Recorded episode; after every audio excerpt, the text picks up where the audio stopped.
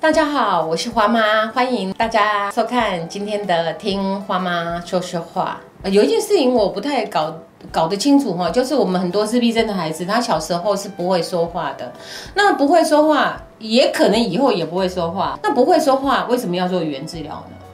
嗯，我们在这个这个人类的社会，最主要的资讯传递的方式还是语言。当然，我们现在会有很多的图像，我们大概就可以懂是什么意思。比方说，我们开车看到红色的，就会先刹车，不管是前面的车灯是红色的，或者是红绿灯出现的红色，我们知道它会刹车。不过，这个也都是算是一种符号。对，那符号如果要用的越来越精准，就会变成浓缩成语言的这种符号，你会更精准。因为红色也有可能代表苹果啊，所以对小朋友来讲，我们要为了让他可以跟其他人可以沟通，我们会想办法让他可以用语言来跟别人沟通。那很多人会觉得语言只有一种的输出模式，就是口语，就是我嘴巴讲出来这种才算语言。可是像我们如果在阅读书报、杂志的那个语言，它是文字，它也是可以拿来沟通。我们用笔谈或者是用打字的也是可以。那我觉得最最让大家可以理解的例子就是霍金，就是前一段时间刚离开人世的物理学家，他就是后因为呃生病了，所以他就是不能再讲话，可是他还是可以写书，可以把他的知识传递给我们大家。那这也是一种沟通的方式。嗯哼，可以，所以可以说，其实语言治疗本身，它是在学习一个表达跟沟通的方式，跟别人应对。我觉得，如果我们遇到一个小朋友，他不会讲话，我们会想办法让他可以尽量发挥、尽量成长，就是发展到他可以跟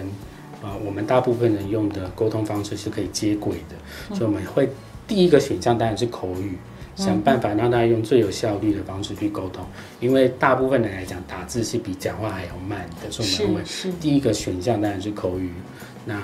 我们会帮助这个小朋友，就是看他能不能词汇量增加，语句慢慢增加，讲话越来越清晰，用的词越来越精准，这样子。那这个都是我们可以帮助小朋友，你用的越来越精准，不会让人家误会。嗯这个都是语言治疗师可以去帮忙的。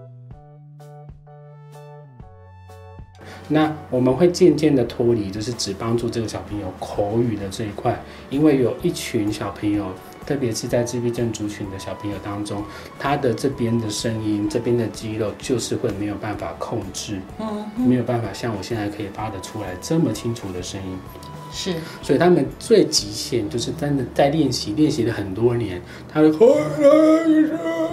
像这样子非常不清晰，那他的被人家误解的几率就会很高。是，那我们会去找他看他有没有其他表达更精准的方法，很有可能他可以用手写，很有可能他可以用图片交换，也很有可能他可以用打字。嗯哼，那我们就会觉得，那可能他可以朝其他的方向去发展，所以呃，我才会有一个标题是语言治疗，不一定是在治疗语言，因为不一定在治疗口语，我们在想办法让他的沟通效能可以发挥到最高。嗯哼哼哼。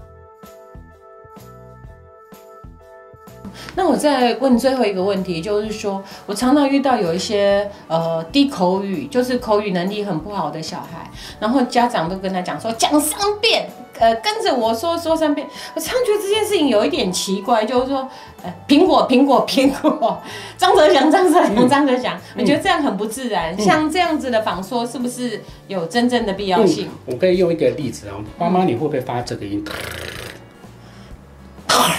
不会，再发一次，连续发三次，我想打你，可以吗？对，就会类似像这样的情绪，就是当事人或甚至是小朋友，他会很清楚知道他的这边的动作发展还没有到可以发这个音，